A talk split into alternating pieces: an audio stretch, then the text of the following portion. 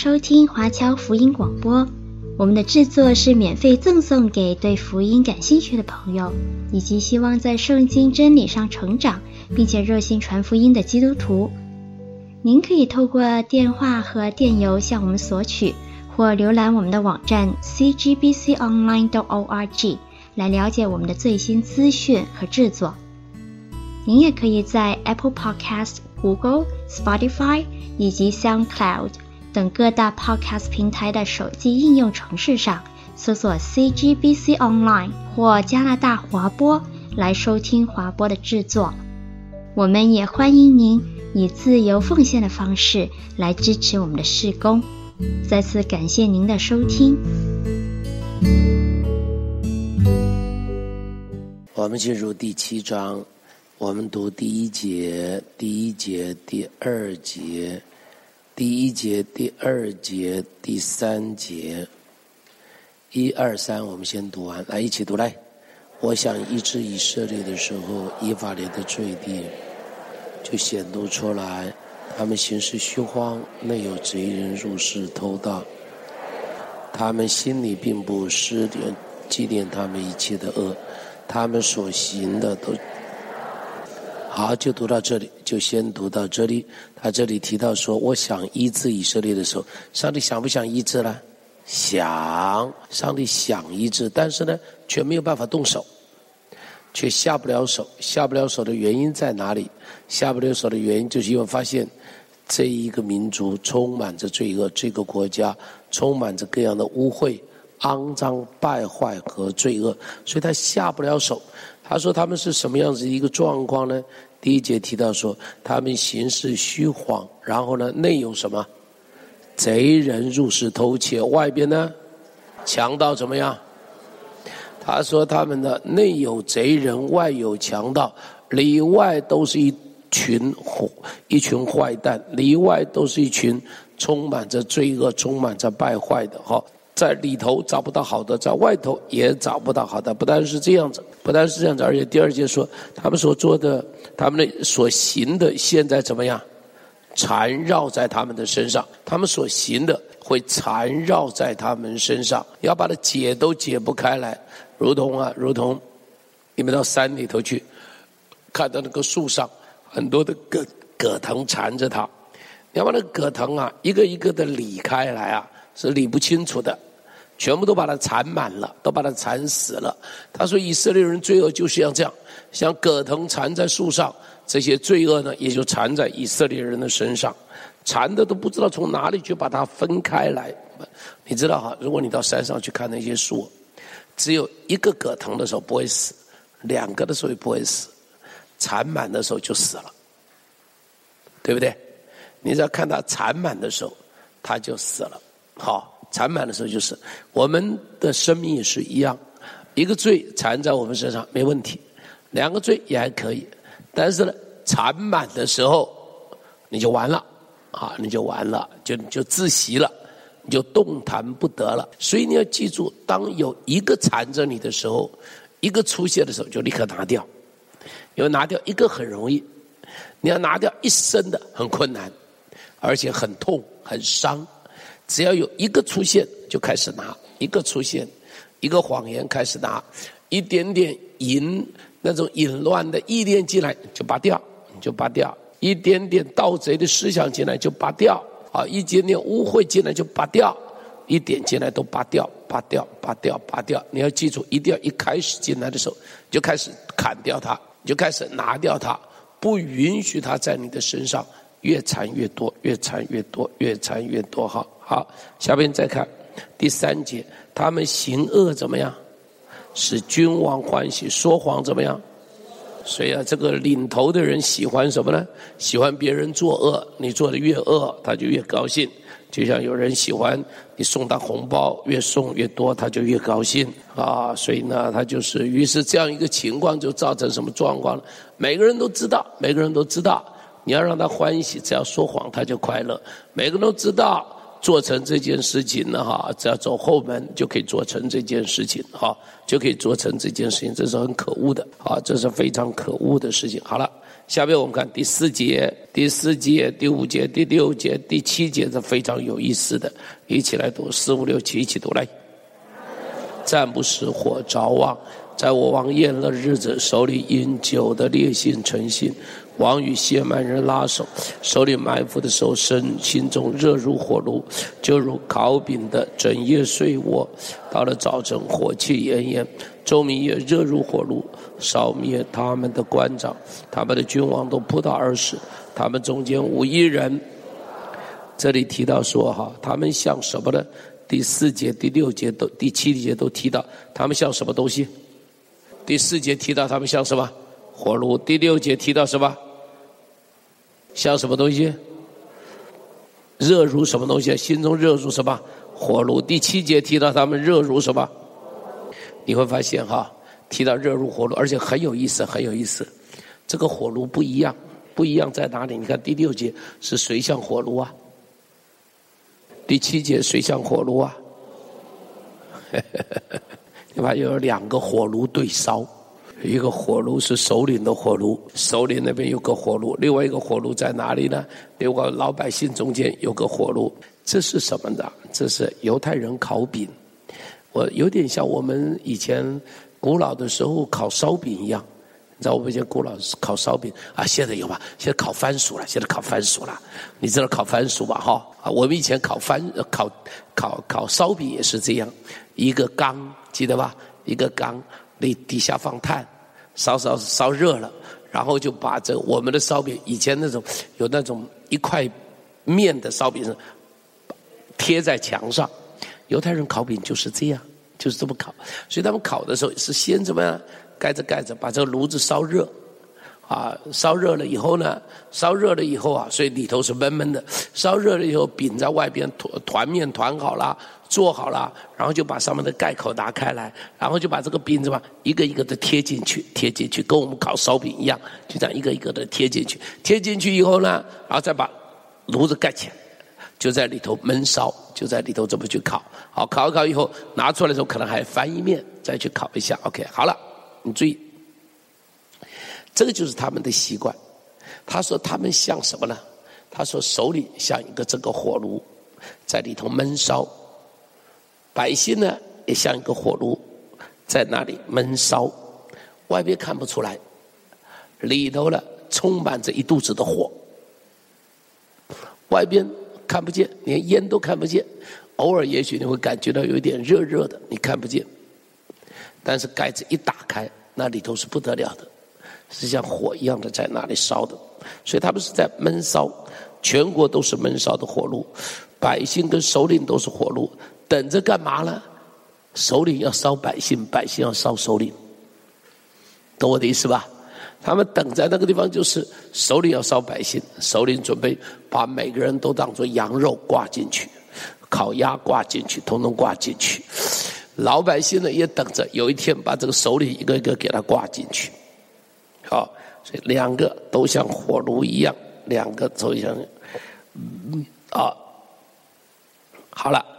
下边，今天看到第八节，第八节，一起来读第八节，第第八节起读来。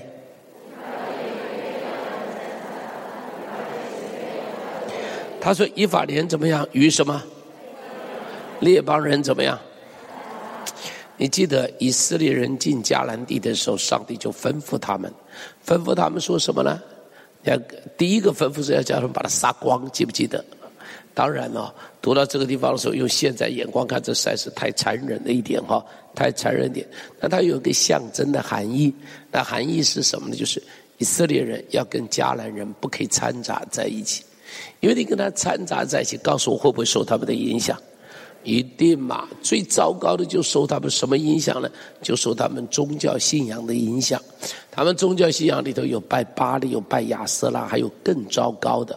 更糟糕的是，把儿女会杀了献祭，啊，献的不只是牛羊哦，啊，连儿女都一起献掉，啊，那是最可恶的。包含以色列的国王都有人把儿子献祭，杀掉儿子献祭干嘛？是给爸爸妈妈带来祝福？神经病，这是神经病。爸爸妈妈要献祭，把自己献了就好了嘛。啊，对不对？如果要把人献祭，就把自己陷了就好了，就把儿女陷了，所以这是最糟糕的，所以这是上帝最责备他们的。你不可以跟他们掺杂。今天我们在这个社会的中间，我们不可能不跟非基督徒生活在一起，这是不可能的。我们一定会跟他们生活在一起，但是有一样事情很重要，绝对不可以被他们同化。OK，绝对不可以被他们同化，在道德上不可以被他们同化，价值观念上不可以被他们同化。这个是我们要坚持的一些事情，很不容易啊！我实在承认，我自己里头都会发现，哎，我觉得我好像这种以前会很愤怒的，现在渐渐不愤怒了。我不晓得到底是出了什么事了。我觉得我不会那么愤怒了。以前啊，会气得咬牙切齿的，现在不会气得咬牙切齿了。到底原因是为什么？难道是我被他同化了，还是怎么样？然后你再看到，像现在我们有些年轻人呢，基督徒哦，他也会婚前就住在一起。为什么呢？被同化了，你知道吗？他已经被同化了，他不觉得这有什么不对，他觉得全世界的男女都这么干，那为什么我们不可以在一起呢？是不是？为什么不可以在一起呢？啊，然后呢？你看这个社会，因为这个社会就是这样子嘛，啊，什么都是这么什么这个这个肚子大了，然后再结婚，啊，那这个全世界的男女都这么干呢？还有很多肚子大了就跑掉不结婚，那也有啊，还肚子大了就把它剁掉，也有啊。啊，你记住，这个就叫做被同化。基督徒在这些事情中间，你要知道，永远不可以被同化。告诉边上，不可以被同化。你记住，只有我们去同化这个社会，而不可以让社会同化我们。我们去改变社会的价值观念、道德观念，不允许社会来改变我们的价值观念跟道德观念。那我有的时候会觉得有一些难过呢。以前早期的时候，年轻人如果婚前发生性行为，被我们知道了，我们在辅导他们的时候，他们会哭。现在哈、哦，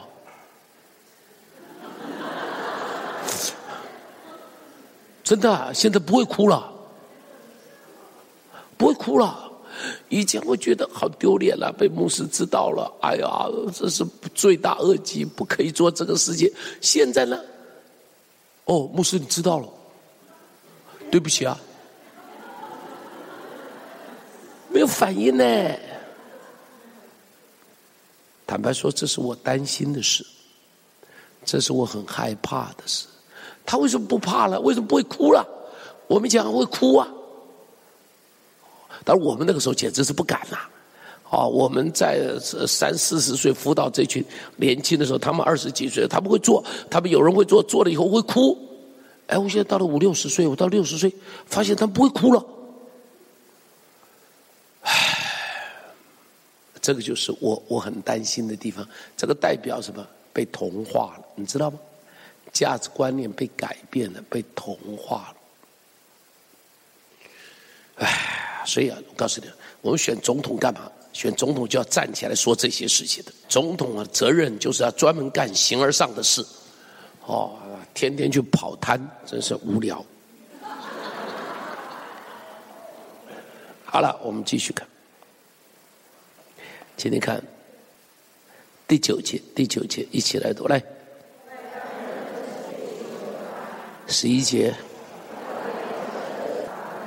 他们因离弃我，他们并不诚心哀求我，乃在床上呼号。他们为求五谷新酒聚集，仍然背逆我。我虽然教导他们，坚固他们的膀臂，他们竟图谋抗拒我。他们归向却不归向至上主，他们如同翻倍的弓。好，第九节说外邦人吞吃他劳力得来的，他却不知道头发斑白了，也不觉得这是骂以色列人怎么样呢？骂以色列人，因为跟外邦人掺杂，因为他们去找外邦人帮助他们，于是外邦人就将他们所得来的统统都吞吃了。他们发财了，他们赚钱了，他们有钱了，然后呢，他们就去找亚述人帮忙，找埃及人帮忙。找来找去的一个结果。你找你找别人帮忙告诉我，要不要交保护费？要不要？就像台湾要不要交保护费给给美国？要不要？要啊！谁都买一群没有用的东西啊！你看我买的飞弹都打不准，买的鱼雷打出去还会上岸转弯。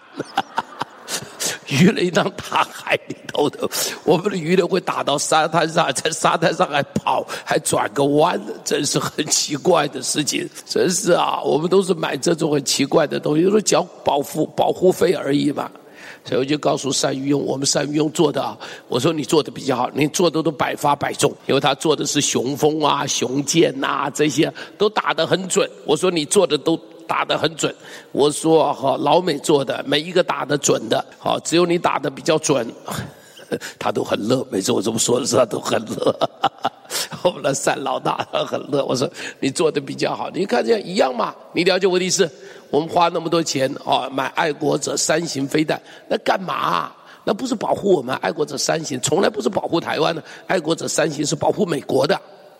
很多人都不知道，爱国者三型是保护飞弹飞过台湾上空去打美国的时候，爱国者三型就追上去打他，你懂我的意思吧？根本不是打台湾的，那是反飞弹飞弹嘛，那有什么用？那不是保护台湾的，花一堆的钱，这个就是没办法，你在缴保护费，这就是以色列人干的事，台湾一样在干这个笨蛋的事情，所以我就一直讲，如果我做总统，我一定做一件事情，宣告台湾变成非武装军事中立区。你听得懂听不懂我说的？听得懂我说的吧？我就宣告我解除武装，F 十六卖掉，幻象卖掉，什么记得舰卖掉。然后呢，美国你喜欢保护我，你来保护嘛，你就天天叫第七舰队在这里巡逻嘛。日本你想保护我，你保护嘛，你不想保护对不对？好嘛，中共的军舰就来驻在花莲港就好了。反正我就是非武装军事区，你看我省好多钱，可以好好的发展台湾。买那么多武器打也打不赢，干嘛买呢？买了再多的武器，我们国防部讲打两个礼拜嘛，打完了就没了。我耶利米，我是耶利米。好了，反正到后来，连着他忙到一个地步，赚这么多钱都没得赚的了，通通用在这些上头。你看我们不是吧？我们赚这么多钱，通通给老美，对不对？通通交给老美去了。好了，我们做什么呢？弄得头发都白了都不知道，累到这样，老的背都驼了都不知道。唉，好了，下面我们继续看，你看下面他还说什么呢？十一节讲。以法莲好像鸽子，愚蠢无知，求告埃及，投奔亚述。以法莲呢，就到埃及、到亚述两边去求帮助。实际上这也是很笨，就是亚述打他的时候，他就去找埃及；埃及打他的时候，他就去找亚述。你懂我的意思吧？所以呢，两边去搞。所以呢，你知道他本来是臣服于亚述，后来呢，又偷偷去向埃及去结盟。亚述一看到火了，就把你干掉。所以以色列为什么会被干掉？就是因为这样，亚述活了就派兵下来把你干掉。这个就是以色列人很笨很笨，他玩弄两个强权，他玩弄两个强权，结果自己就完蛋，自己就完蛋了。所以哦，这个然后呢，这个第十二节说，他们去的时候，我必将我的王怎么样，撒在他们上，打下他们，如同什么？空中的鸟，他说他们像鸽子一样，像埃及飞，像亚述飞。上帝说什么了？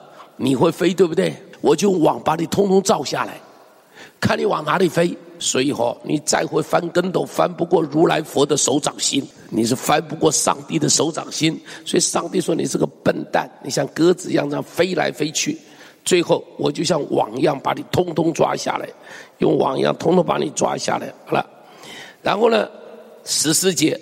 十四节很有意思，十四节说一起读来。他说哈，他们来寻找上帝，为什么东西寻找上帝？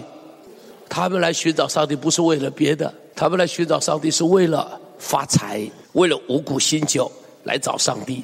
然后说了，也不诚心的找我，找我的时候怎么找啊？躺在床上，上帝啊，救我吧！就这样子，在那里睡觉，叫了两声就睡着了啊，叫了两声就睡着了，呼求我也不诚心。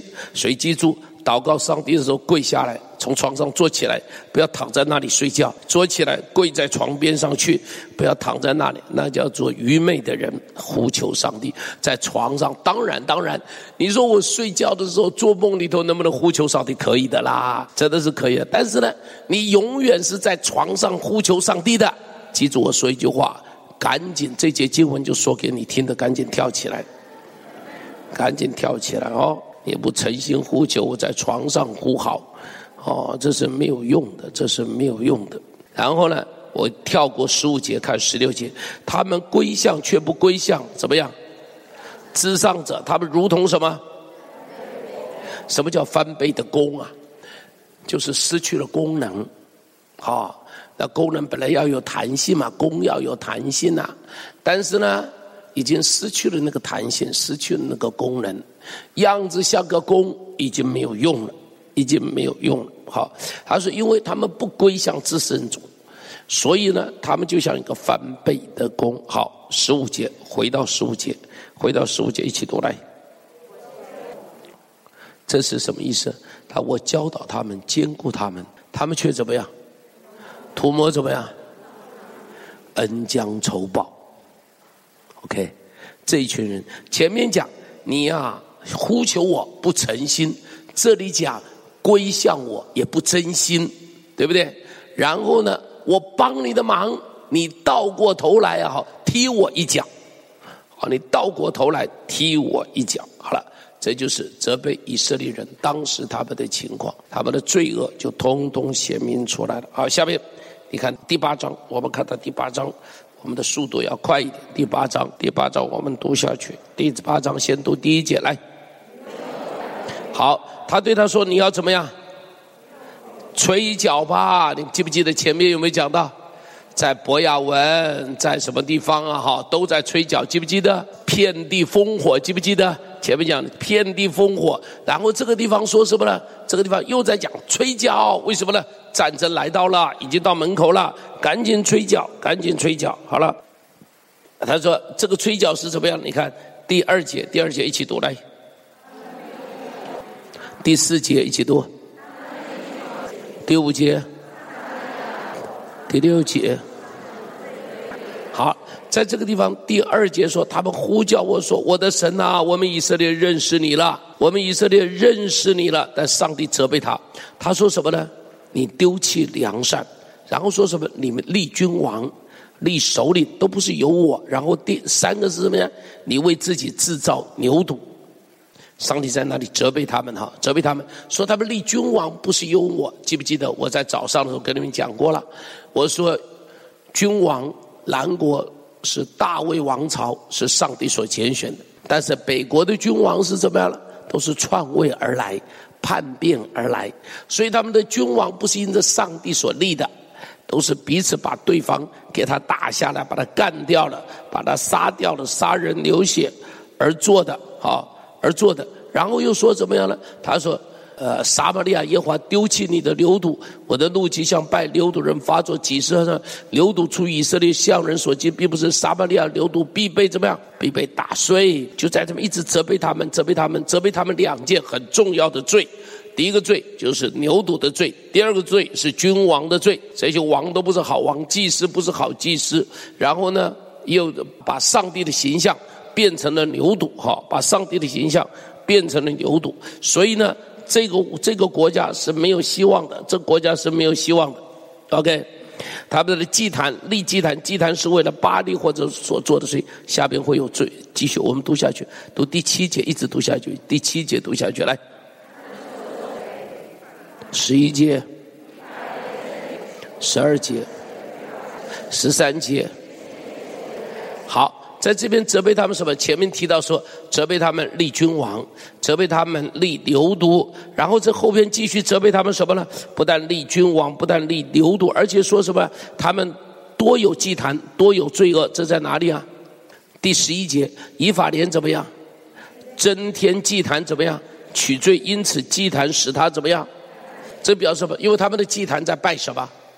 他们的祭坛在拜巴力，他们的祭坛在拜牛犊，所以呢，这个祭坛让他们怎么样？让他们犯罪，如同前面提到说，多有祭司就多有罪恶。这个地方是多有祭坛一样，多有罪恶，对不对？好，然后还责备他们的罪是什么呢？第九节说他们的罪是什么？是投奔什么呢？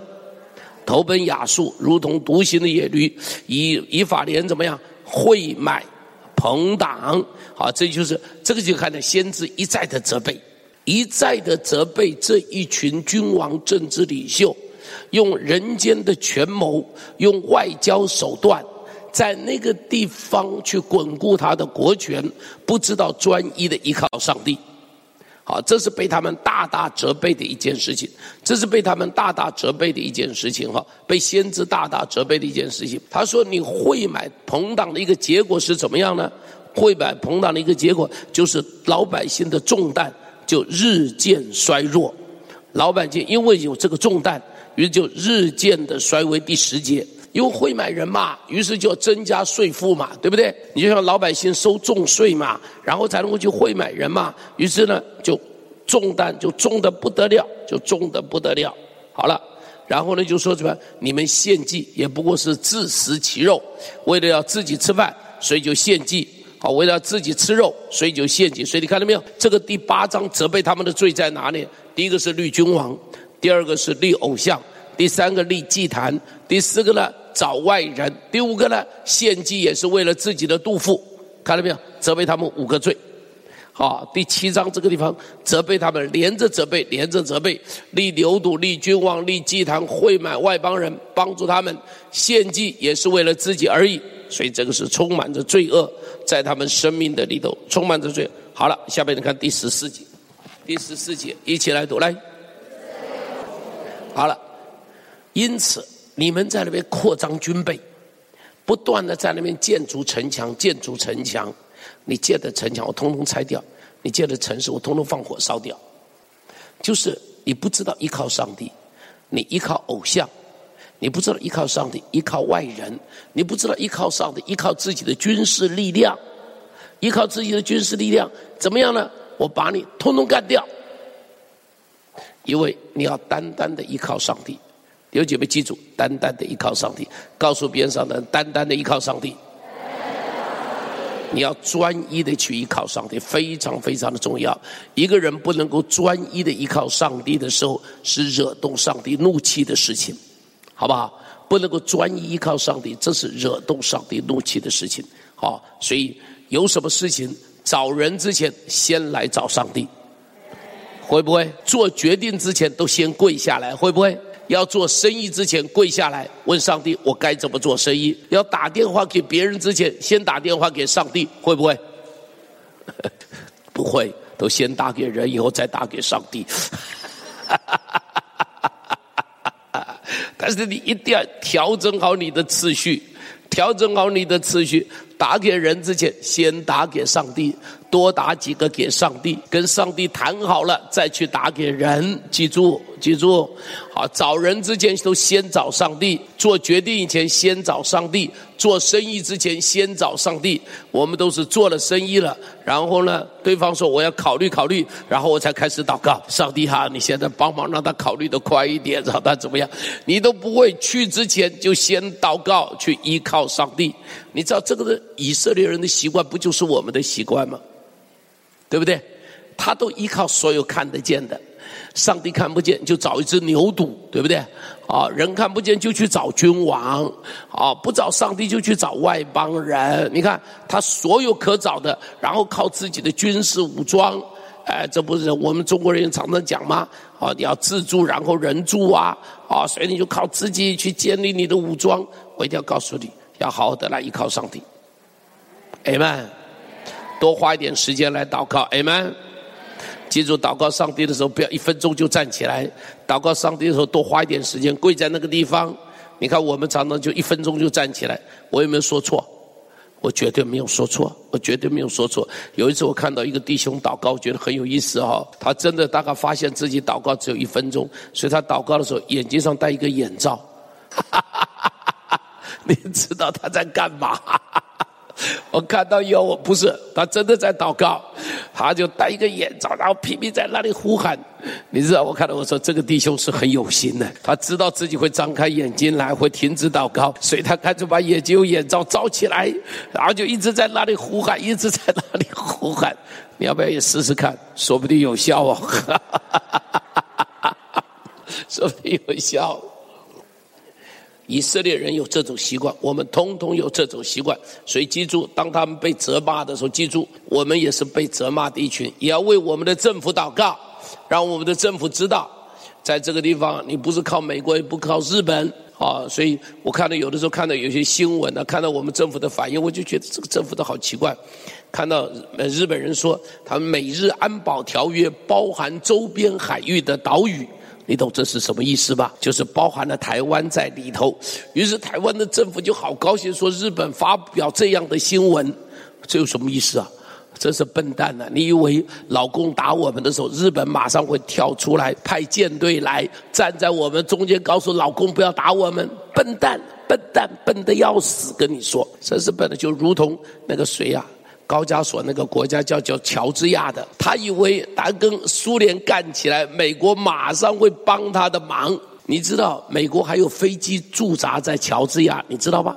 美国空军跟海军陆战队驻扎乔治亚，你知道吗？都还有人驻扎呢，他以为美国会帮他忙，不是被苏联打得稀巴烂，然后美国才出来说你们不要打了，怎么样怎么样？他都已经稀巴烂了，然后才来说这些话。你就看到这个，你就知道这些都不可依靠的，只有上帝才是可依靠的，只有上帝要好好的依靠上帝。好了，我们继续看，要我们要看到第九章，第九章。啊，这是很有意思的经文。第九章，我们从第一节、第二节、第三节、第一节读到第四节，好了，第一节读到第四节，一起读来。好，就读到这里。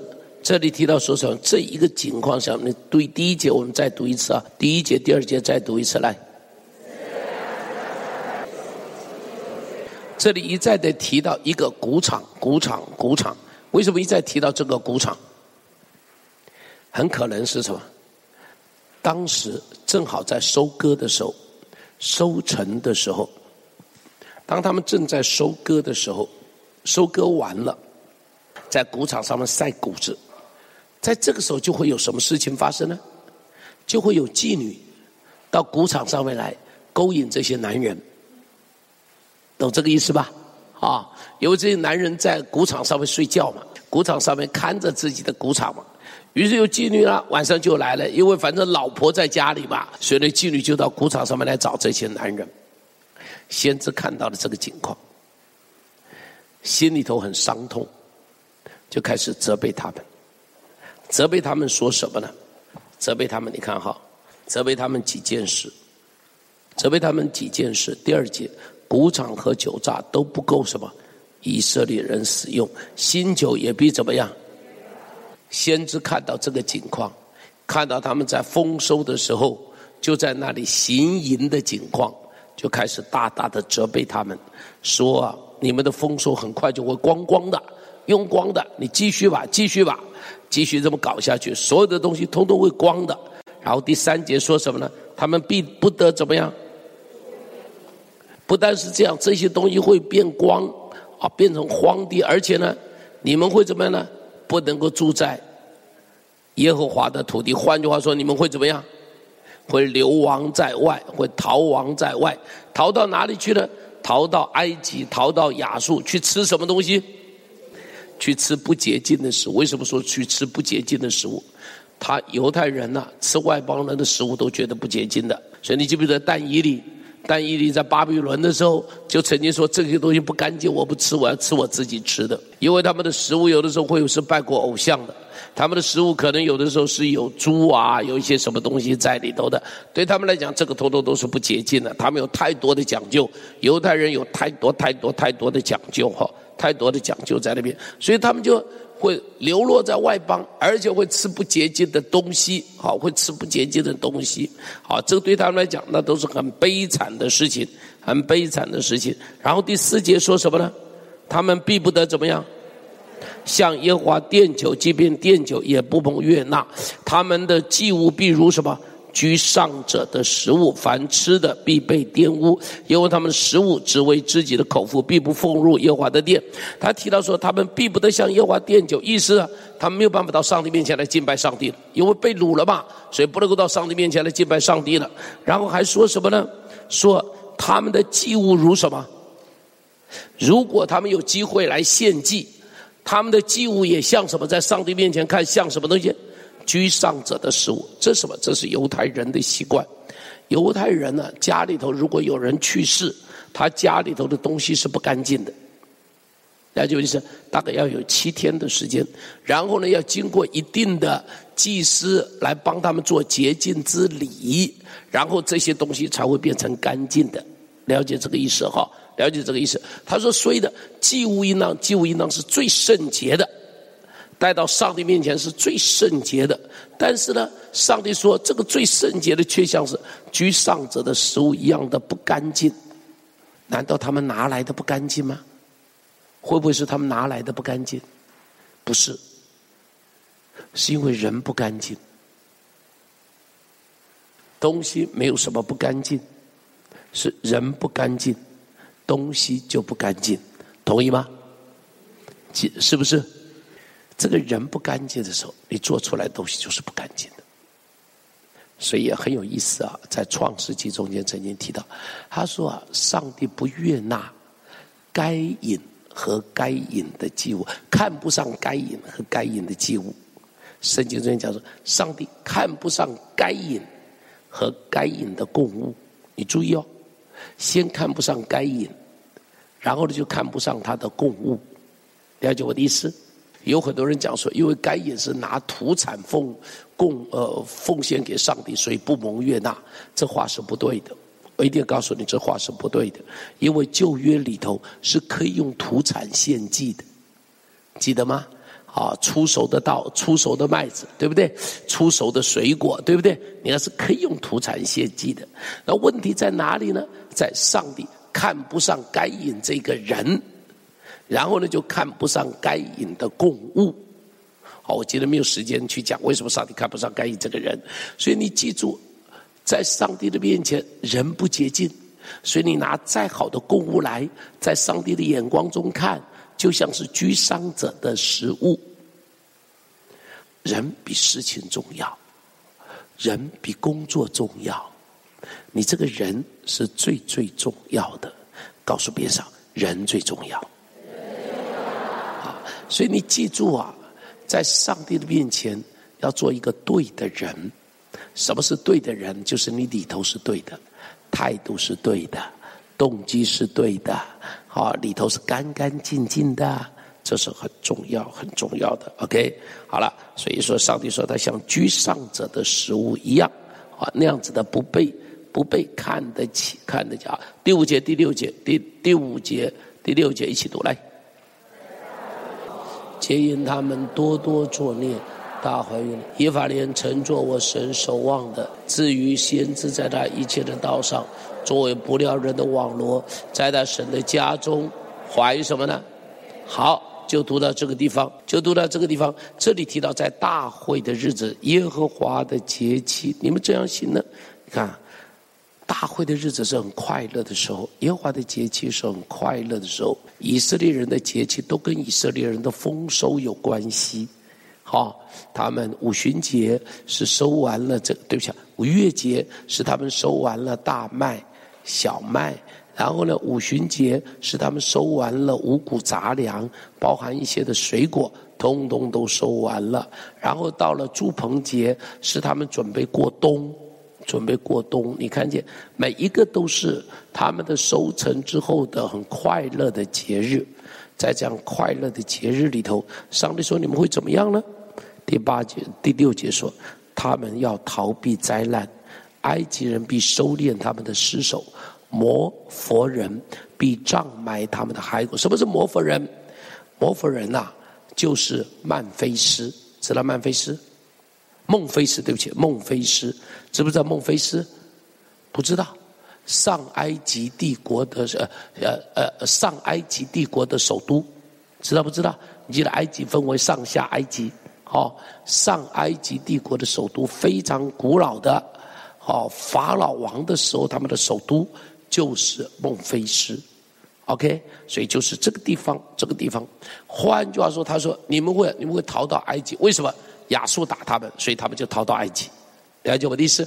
亚述亡了，所以他们就逃亡。怎么逃呢？亚述来了，他们就逃。往哪里逃？他们就往埃及逃。往埃及逃的一个结果是吧？他说：“你会死在埃及，你会客死异乡。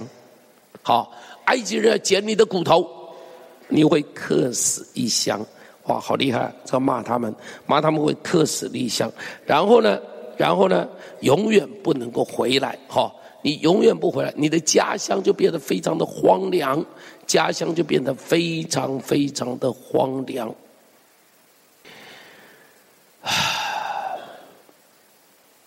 我们读第九节，第九节，耶和华说，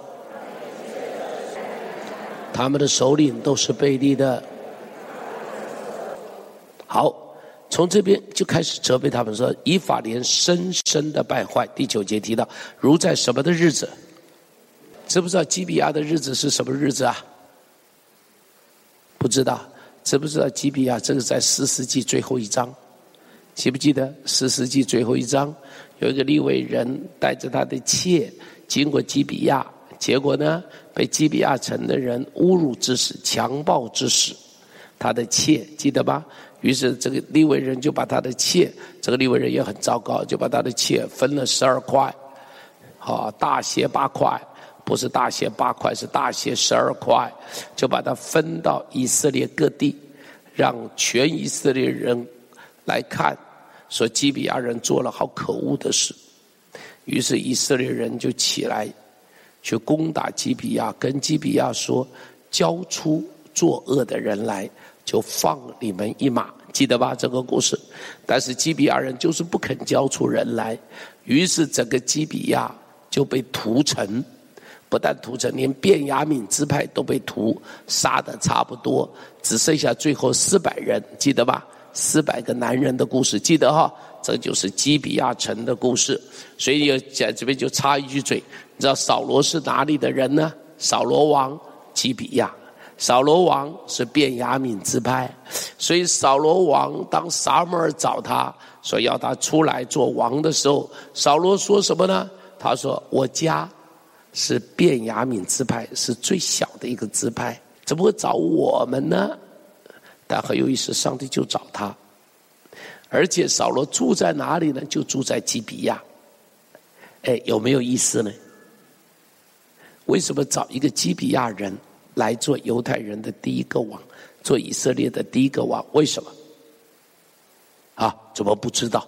你想想看，你想想看，如果当时一提到基比亚人，你说你住哪？我住基比亚，大家立刻会贴一个标签，哦，你的祖先就是那群坏蛋，会不会？立刻贴去标签，你们的祖先就是顽梗坏，坏到极点，被屠城的，哦。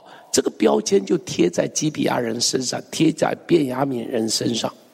上帝就选了便雅悯人，还选了基比亚城，选出来一个王，叫做扫罗王。所以呢，以后当有人问说你是哪里的，我是扫罗的家乡基比亚的，看到没有？我是扫罗的家乡基比亚的。告诉我有没有荣耀了？有了，就开始有荣耀了。有没有抬起头来了？就抬起头来了，所以很有意思。上帝就做这种事情，让一个很没有荣耀的，把它放到荣耀里；一个很没有地位的，把它放在地位里。好了，上帝在这边骂他们，说：“你们呐、就跟基比亚人一样，死到临头都不悔改。好，你就死都不悔改，你就是这样一群的人。不但是这样。”你再看第十节，骂他们是怎么样呢？我遇见以色列如葡萄在旷野，我看见列祖如无花果树上春季初熟的果子，他们却来到巴力皮尔，专拜可羞耻的，成为可憎恶的，与他们所爱的一样。知不知道巴力皮尔是什么故事？不知道。以色列人出埃及的时候，以色列人出来，巴兰记不记得？巴兰引诱他们拜偶像，记不记得？于是呢，于是呢，那个拜偶像，那么那个那个那个那个那个那个谁呀？于是很多的男人呐，就跟这个米甸的女人呐在一起啊，一起拜偶像啊，就一起受到咒诅，受到咒诅。结果当时当时有一个人，哎呀，忘他的名字了，那个祭司叫做什么名字啊？亚伦的孙子，那叫什么名字？啊，非尼哈就开始站起来，就带着当时的利未人。一起把这一些的犯罪的人把他除掉，这就是巴利皮尔的故事，知道哈？他说：“你们就这样，就跟当时在巴利皮尔一样，我对以色列人好好哦，对他们好好，结果他们犯这个罪一样，我对你们也好好哦，结果你们呢还是一样，跟你们的祖先一样去犯这个罪。好了，这个实际上就在骂他们，跟他们的祖先是一样的。好了，然后呢，到了第十一节，第十一节一起读来。”至于以法莲人，他们的荣耀必如鸟飞去，必不生产，不怀胎，不成孕。你知道以法莲人很有荣耀，为什么说以法莲人很有荣耀？常常以色列人呐，哈，北边的支派会用以法莲来做代表，因为以法莲是最强壮的一个支派，以法莲人数最多的一个支派，以法莲是约瑟的后代，你记得吧？约瑟有两个吧，一个叫以法莲，一个叫巴拉西吧，哈，所以是约瑟的后代，是最强壮的、最荣耀的。在后边的经文有提到，啊，以法莲说话的时候，全国的人都会听的，就是这样的一个后代，这样有荣耀的。但是，但是，因为你们得罪上帝，所以什么荣耀都没有了。上帝把你们的荣耀通通都把你拿掉，不但拿掉，然后呢，还说什么呢？你不生产，不怀胎，不成孕。哦，这在古代对一个女人来讲是咒诅。不生产，不怀胎，怀了胎也不能够成孕，好，就表示会小产，会流掉。好了，下面还说了，十二节说什么呢？你纵然养大儿女，我必使他们怎么样？丧子不留一个，我离弃他们，他们就有祸了。他说你不生养，不怀胎，不成孕，好了，就算你生了小孩，养大了也会被杀掉。乖乖，这这是骂人骂得很凶哎，这个咒诅咒得很凶哎，吼，就是你没后代，到这样一个程度没后代，养大了还会死掉。他说，因为怎么样呢？很简单，因为我离弃了你，好可悲。上帝离弃了，什么祝福都没有了；上帝离弃了，什么荣耀都没有了。好，上帝离弃了，就所有的东西通通都没有了，非常可悲。非常可悲，继续看下去，继续看下去，好了，第十三节，继续看下去来。耶和华要使他们胎坠如干，十五节，因他们所行的恶，不再怜爱他们。十六节，即使生产，我必杀他们所生的爱子。我的神必弃绝他们，因为他们不听从他，他们必漂流在列国。好了，前面讲了上帝要这样审判，然后呢，后边继续讲，他说：“我看以法莲如推罗栽于美地，是一个很美地，都把它栽种在那里。但是，但是，他把自己儿女带出来教育性杀戮，那种悲惨，那种灾难，那一种苦况，开始临到他们的身上。原因很简单。”不断的提到他们是悖逆的，他们是悖逆的，所以呢，他们就会被弃绝，然后呢，他们必漂流在列国中，啊，这一个咒诅临到以色列人，于是以色列人就经历了几千年的苦难，就一直漂流在世界各地，对不对？漂流在世界各地，经历许多的苦难。